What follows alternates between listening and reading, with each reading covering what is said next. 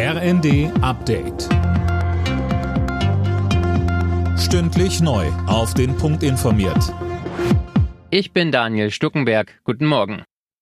Deutschland wird erstmal keine Kampfpanzer an die Ukraine liefern. Eine Abstimmung darüber hat die Ampelkoalition im Bundestag verhindert. Trotzdem gibt's auch in der Koalition Stimmen, die sich dafür stark machen, Leopardpanzer zu liefern. Zum Beispiel Anton Hofreiter von den Grünen.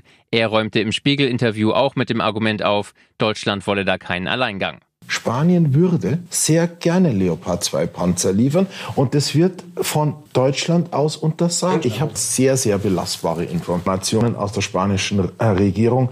Das geht so weit, dass es heißt, ja, Sanchez will das nicht in der Deutlichkeit sagen, weil sie halt beide Sozialdemokraten sind. Aber selbstverständlich wollen sie das.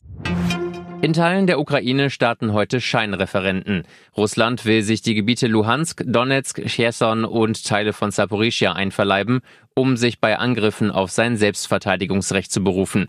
International wird das Vorgehen kritisiert.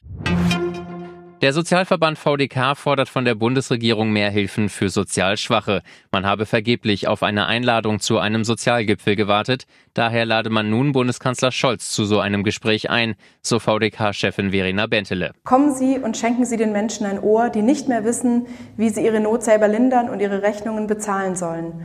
Reden Sie mit den Menschen über die Maßnahmen, die schnell und wirkungsvoll helfen, wie zum Beispiel ein Strom- und Gaskontingent für jeden Haushalt, das bezahlbar ist. Sprechen Sie mit uns über einen Härtefallfonds für die Menschen, die ihre Energiekosten nicht mehr selbst schultern können. Die Entlastungspakete waren erste Schritte. Jetzt müssen weitere folgen.